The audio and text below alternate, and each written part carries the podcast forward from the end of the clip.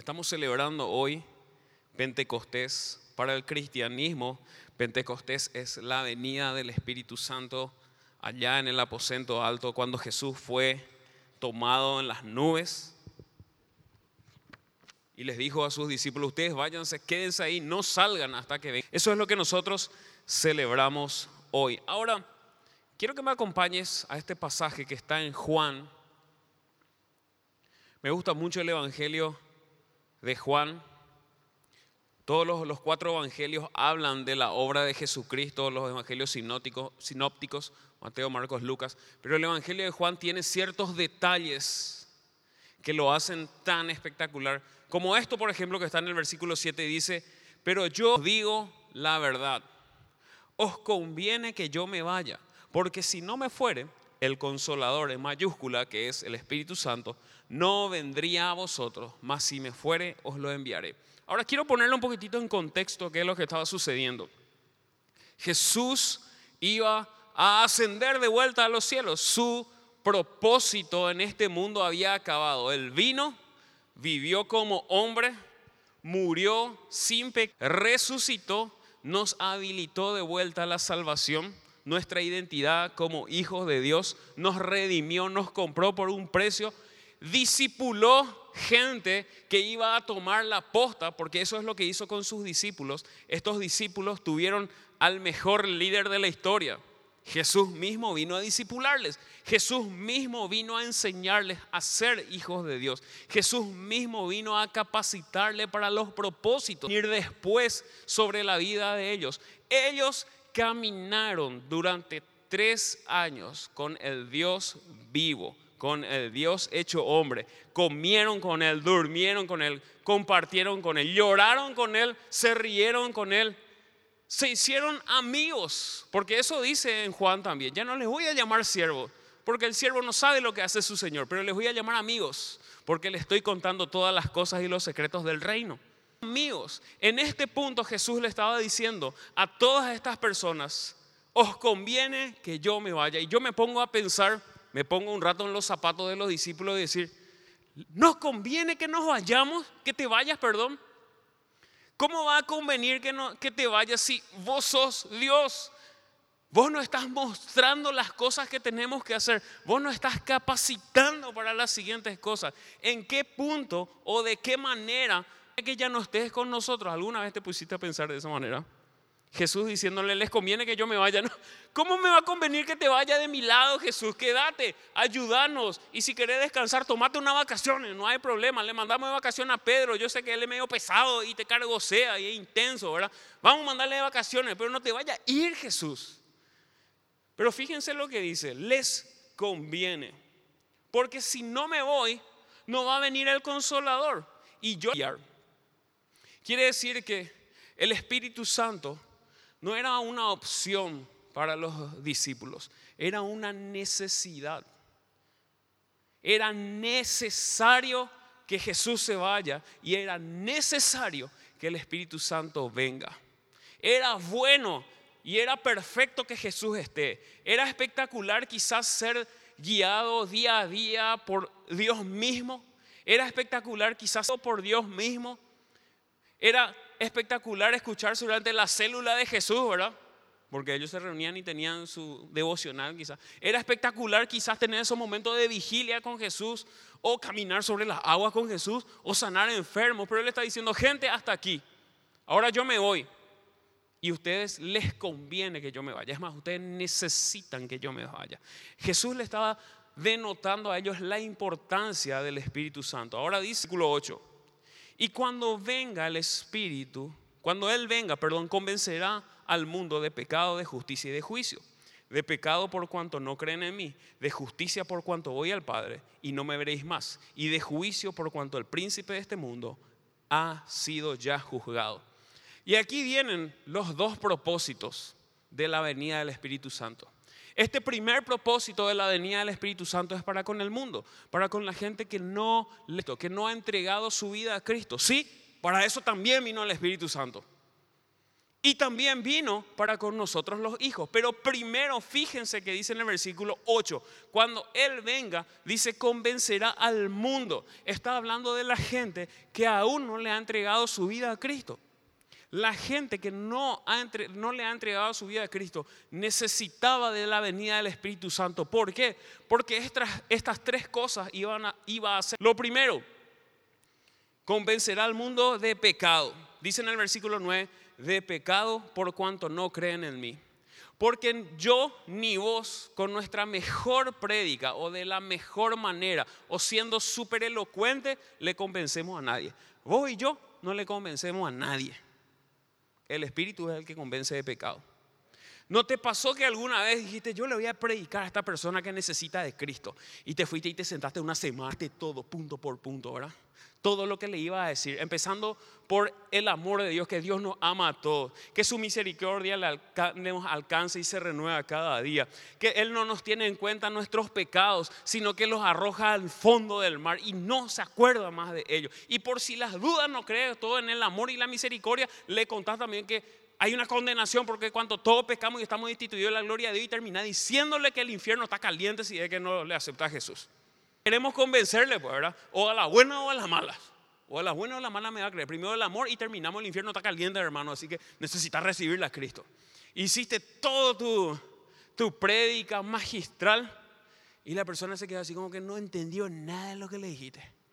Eh, dice, qué bueno. Qué bueno. Seguí orando por mí. ¿Verdad? Porque acá en Paraguay, y esa es una bendición, nadie te rechaza una oración. Qué bueno, ¿verdad? Que me gusta esto que vos estás haciendo. Qué bien. Te está predicando y te está convenciendo de que vos lo que hiciste bien. ¿A cuánto le pasó eso? Bienvenido. Porque no somos nosotros los que le convencemos a la gente. Pero después viene alguien, otro, ¿verdad? Y le dice, arrepentite porque vos necesitas de Dios. Sí, eso es lo que yo necesitaba, ¿verdad? Y dice, pasaban por tu bosquejo de que le predicaste, ¿verdad? Porque vos y yo no le convencemos a nadie. El Espíritu es el que le convence a la gente, el Espíritu Santo. Por eso el mundo necesita del Espíritu y yo, sin el Espíritu Santo, no le vamos a convencer a nadie. Vamos a perder nuestro tiempo predicando y dice la palabra que Dios, el, el enemigo cegó el entendimiento de este mundo para que no les resplandezca la luz del Evangelio. Eso quiere decir que no hay posibilidad sin el Espíritu Santo de que la gente entienda que está en pecado. Ahora, eso es lo primero que hace el Espíritu Santo para con el mundo. Lo siguiente dice, de justicia por, por cuanto voy al Padre. Y habla de la justicia de Dios que se va a cumplir. Y el, y el Espíritu Santo va a hacer ver al mundo, a la gente que no le recibió a Cristo, que la justicia se cumple y es una justicia divina. Por más de que esa persona no le haya recibido a Cristo y no haya apelado a la justicia del reino, va a entender que cuando la justicia venga, es una justicia del reino. ¿Y de qué más? Y de juicio, dice. Por cuanto el príncipe de este mundo ha sido ya. Que cuando Dios venga y juzgue a este mundo y demuestre su justicia, el pecado va a ser evidenciado igual para la gente que no quiso recibirle a Cristo. Va a entender en ese momento por qué están sucediendo las cosas, significa. Eso hace el Espíritu Santo. Ahora, Dios no quiere que nadie se pierda. Dios quiere que todos procedan al arrepentimiento, pero es una realidad bíblica que no todos le van a recibir, que hay mucha gente que le va a rechazar. Y aún a esa gente el Espíritu le va a convencer, ya no para arrepentimiento, sino para que entiendan por qué viene el juicio y por qué se cumple la justicia. Y ellos van a entender perfectamente qué es lo que está sucediendo, aunque no le hayan aceptado a Cristo en su vida. Ahora, este es el propósito del Espíritu para con el mundo. Pero dice en el versículo 13, ¿cuál es el propósito del Espíritu para con nosotros los hijos? Dice, cuando venga el Espíritu de verdad, la mayúscula habla del Espíritu Santo, y de verdad dice, no porque es una mentira, y les voy a explicar eso un ratito más adelante. Dice, Él os guiará a toda verdad. Fíjense que cuando dice, cuando venga el Espíritu de verdad y va a guiar a toda verdad, no dice que va a evidenciar la mentira. No es esa verdad. Ah, esta es mentira y esta es la verdad. También. Pero habla de qué? Habla de la palabra. La palabra es la de Jesucristo. Yo soy el camino, la verdad y la vida. Habla de poder, ¿qué cosa? De revelarte. Él los guiará a toda verdad. Habla de, te va a guiar a través de la palabra. Te va a mostrar las cosas en la palabra de Dios. Te va a guiar a tu relacionamiento con Jesucristo porque Él también es la verdad. ¿Qué hace este espíritu? Este espíritu desbloquea el siguiente nivel. Eso es lo que hizo para con los discípulos. Ustedes necesitan gente. Porque hay tantas decir, pero todavía no lo van a entender, lo decía en el versículo anterior, en el versículo 12. Aún tengo muchas cosas que deciros, pero ahora no la podéis sobrellevar. Por eso, cuando venga el Espíritu de verdad, le estaba diciendo gente, hay tantas cosas que le tengo que decir, pero ahora no van a entender. Me voy a ir para que venga el Espíritu y el Espíritu les va a hacer entender todas las demás cosas. Parece una contradicción. Ahora no les puedo decir todo, pero me voy. Pero les voy a decir a través del Espíritu. Eso es lo que le estaba diciendo. Cuando venga el Espíritu de verdad. Juan 8, 30 y 31 dice lo siguiente. Hablando él estas cosas, muchos creyeron en él. Versículo 31. Dijo entonces Jesús a los judíos que habían creído en él, si vosotros permanecéis en mi palabra, verdaderamente mis discípulos. ¿Y qué dice en Juan 17, 17? Si permanecemos en su palabra, santificados en tu verdad, perdón, santifícalos en tu verdad, tu palabra es verdad. Cuando le estaba diciendo, permanezcan en mi palabra, le estaba diciendo, permanezcan en la verdad. Su palabra es verdad. Juan 14, 6 dice, Jesús le dijo, yo soy el camino, ¿y qué más? La verdad. Nadie viene al Padre. Cuando le estaba diciendo Jesús, pero cuando venga el Espíritu de verdad, Él os guiará a toda verdad. Le estaba diciendo, gente, con el Espíritu Santo, las escrituras van a tener una revelación distinta en tu mente y en tu corazón. ¿Por qué? Porque el autor dice la palabra de Dios que toda escritura es inspirada por Dios y es útil para enseñar, para redarguir, para corregir. Pero toda la escritura es inspirada por Dios. Eso quiere decir que Dios, Padre, Hijo y Espíritu Santo, es el autor de esa Biblia que tenés ahí. No es una historia, no es letra muerta, es viva. Y trasciende. Cielo y tierra van a pasar, dice la Biblia, pero tu palabra permanece para siempre. Entonces cuando viene el Espíritu de verdad, de Jesucristo y de la verdad en su palabra. Quien escribió la palabra, la mente del autor se conte por el Espíritu. El autor es como que cuando alguien te pasa un informe o lees algo en una noticia quizás, o lo que sea, un informe en un papel y decís, ok, esto y esto y esto pasó. Pero cuando la persona que escribió te cuenta, ¿verdad que es distinto? Los detalles del narrador y del autor le dan mucho más vida a una misma situación. Eso mismo pasa con la palabra. Mucha gente que se declara ateo, que conoce muchísimo más la palabra que voy yo. Porque la Biblia está a la venta para todo el que quiere. Vos te puedes ir a la, librería del CFA y comprar una Biblia. No te piden, ¿usted viene a comprar una Biblia? Sí, muéstreme por su carnet de miembro ¿De qué célula soy y no? Porque si no, no te vamos a vender una Biblia. No, te puede disfrazado de sacerdote satánico Dan. Y te van a vender una Biblia. Porque no en farmacia, en librería. Y podés comprar. Ahora, que compres una Biblia hace que la entiendas, no. Que la leas y la estudias hace que la comprendas, no.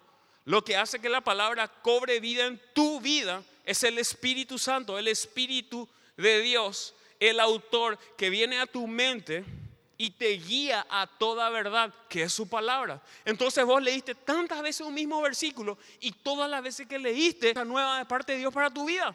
A mí me sorprende eso que yo leo un versículo y digo, gloria a Dios, qué espectacular está esto Jesús. Y después leo el mismo versículo y hay otra cosa más espectacular. Y después leo otra y hay otra cosa más espectacular. Porque el Espíritu te está guiando a lo que el autor quiso decir.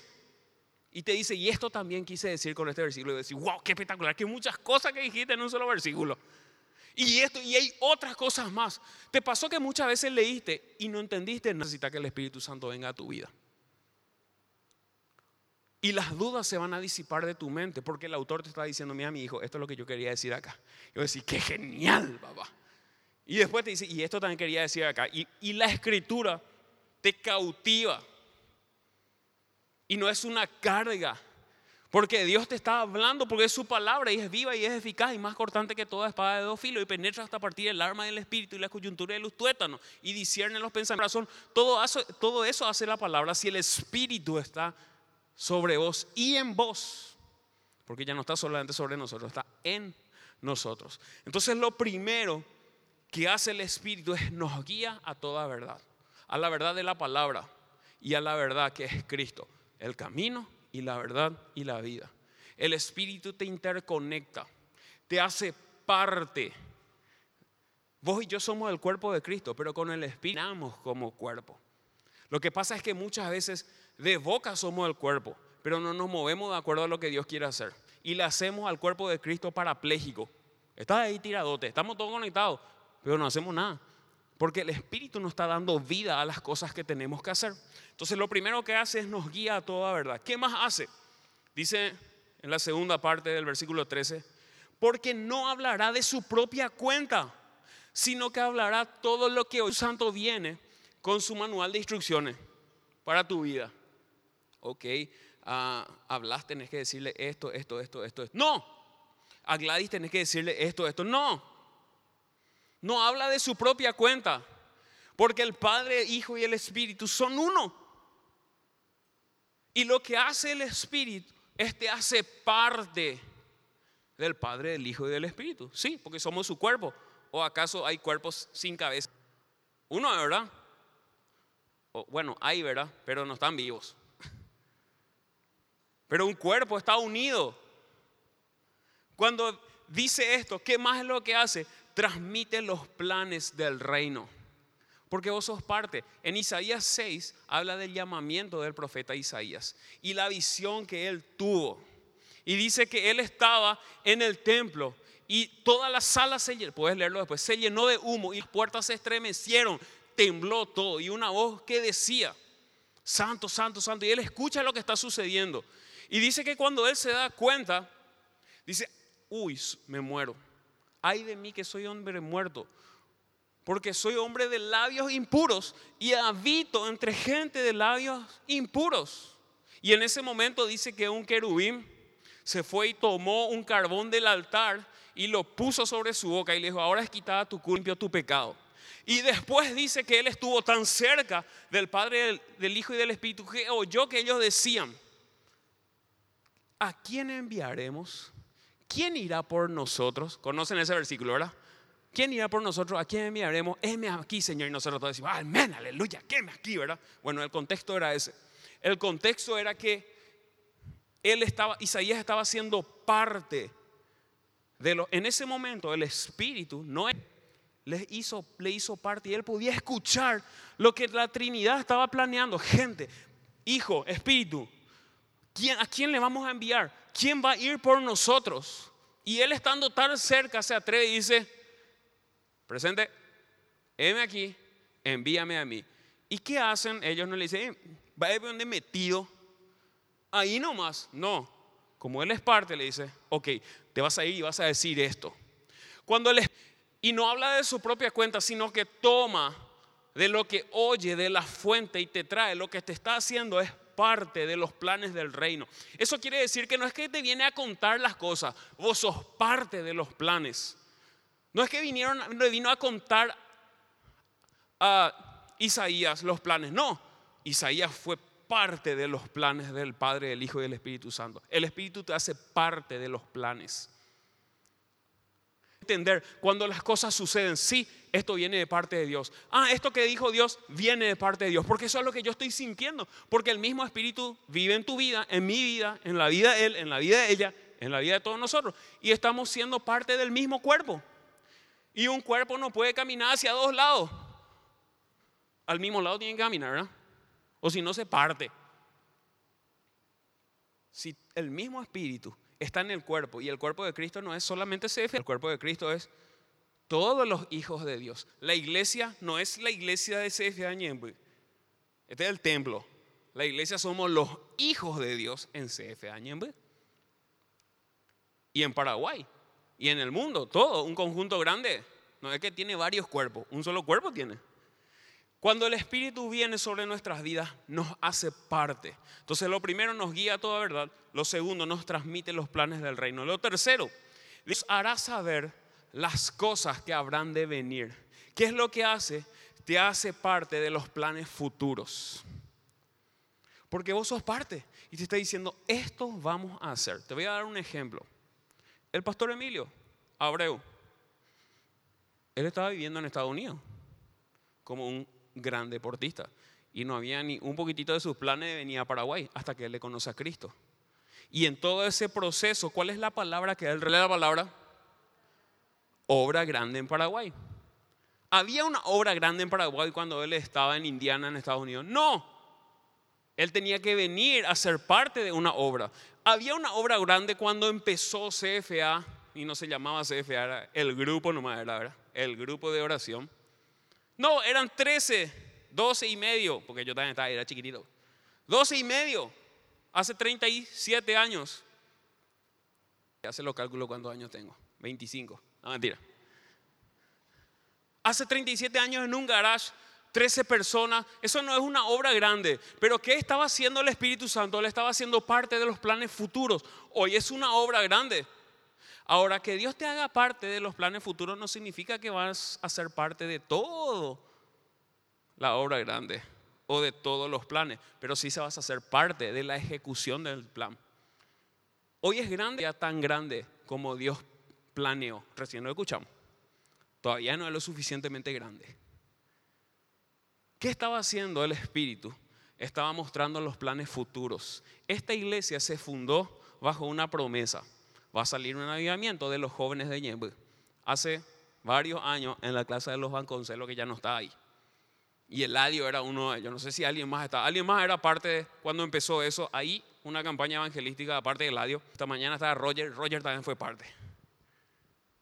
Ahora, una hacer parte del plan futuro dio inicio a esto.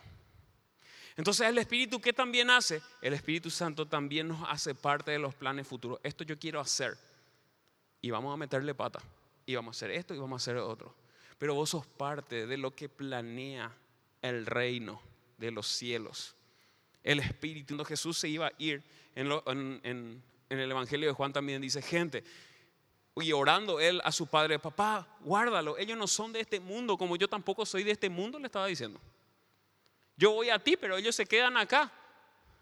Guardales de este mundo. Ellos no son de aquí. ¿Sabe qué estaba diciendo? Vos y yo somos parte de allá, pero caminamos acá porque alguien tiene que cumplir el propósito. Jesús ya no estaba. Vos y yo somos el cuerpo de Cristo. Vos y yo somos el brazo ejecutielos. Si nosotros no hacemos, nadie lo hace. Si nosotros no predicamos, nadie predica. Si nosotros no amamos, nadie ama. Si nosotros no sanamos, nadie sana. Si nosotros no liberamos, nadie liberta. Porque eso hace el cuerpo. Si no tenemos esa mente, ¿sabes lo que hacemos? No consumimos un producto que vendemos. Porque este es otro mensaje que le damos a la gente. Es que vas a cambiar de religión. Porque ese es el temor de la gente, cambiar de religión. No, no va a cambiar de religión. Esto no es una religión, esto es una relación. ¿Cuánto dijimos eso? Levanten su mano, sean sinceros, todito dijimos eso. Ahora, si yo no vivo esa relación, ¿qué estoy viviendo? Una nueva religión. Entonces sí cambiaste de religión si no estás viviendo esta relación. Esta relación está habilitada a través del Espíritu Santo. El Espíritu Santo en tu vida te hace relacionarte con ese que te guíe a toda verdad, a su palabra y a Él que es la verdad. Te hace parte de su mente y de sus pensamientos y de sus planes. Te hace parte de los planes futuros. Y así realmente estás en una relación. Porque estás siendo parte activa de lo que Dios quiere hacer. Si no estás haciendo, entonces no estás cumpliendo todavía lo que Dios, ¿por qué Él pagó un precio tan alto por vos? Para que vos seas parte de su cuerpo. Porque alguien obra Jesús ya no está en este mundo. No está en este mundo porque estamos todos nosotros. Y el mismo espíritu que operaba en él hoy opera a través de tu vida y en tu vida. Por eso Él dijo, gente, ustedes van a hacer mayores cosas. Y ya se hicieron mayores cosas. Y se van a seguir haciendo mayores cosas. Porque eso es lo que Él dijo y Él no es ningún mentiroso. ¿Verdad? Ahora, todo esto sucede a través del Espíritu Santo. Si me ayuda la gente de la alabanza. ¿Qué es lo último que hace? Dice el versículo 14. Él me glorificará, porque tomará de lo mío y os lo hará saber. El Espíritu Santo también le glorifica al Padre. ¿Cómo le glorifica al Padre? A través de tu vida y a través de mi vida. Jesús le dijo al Padre, Padre, glorifica a tu Hijo para que tu Hijo también te glorifique. Porque Dios se glorifica a través de tu vida. Cumplís tu propósito de Dios, el que te de Dios en tu vida. Muy bien, siervo fiel. Sobre poco has sido fiel, sobre mucho te pongo a entrar en el gozo de tu Señor, porque hay propósito para nuestras vidas. Y cuando nosotros cumplimos ese propósito, Él se glorifica. No es hacer nomás cosas, es hacer las cosas que Dios te manda hacer. No es ser parte nomás de una iglesia, entre comillas, es ser la iglesia. Vos no sos parte de una iglesia, vos sos la iglesia. La iglesia camina bajo el direccionamiento del Espíritu Santo. La iglesia hace todo lo que el Hijo vino a hacer. Jesús cuando se paró en el templo y iba a empezar su ministerio dijo, el Espíritu, Santo, el Espíritu de Dios está sobre mí, he venido para sanar a los enfermos, libertar a los cautivos, predicar el año agradable del Señor. Todo eso, el mismo Espíritu está sobre nuestras vidas. Todas esas mismas cosas. Sigue diciendo, todo lo que tiene el Padre es mío. Por eso dije, tomará de lo mío y os lo hará saber. Todavía un poco y no me veréis. Y de nuevo un poco y me veréis. Porque yo voy al Padre. Me encanta esto. En la versión NTV dice, dentro de poco ya no me verán. Después me verán de nuevo. Está diciendo, gente, es como, ¿se acuerdan cuando se acuerda Titán en, el ring o Supercatch? Las luchas libres. ¿Cuántos se acuerdan? ¿Cómo era cuando alguien ya no, ya cumplió toda su parte de la lucha? Entra Jorge. Porque eso es lo que hizo Jesús con su discípulo y con todos nosotros. Gente, yo me voy, pero ahora se quedan ustedes. Vamos, vamos. Es de ustedes ahora la posta, estaba diciendo. Te pido que te pongas en pie de donde estás.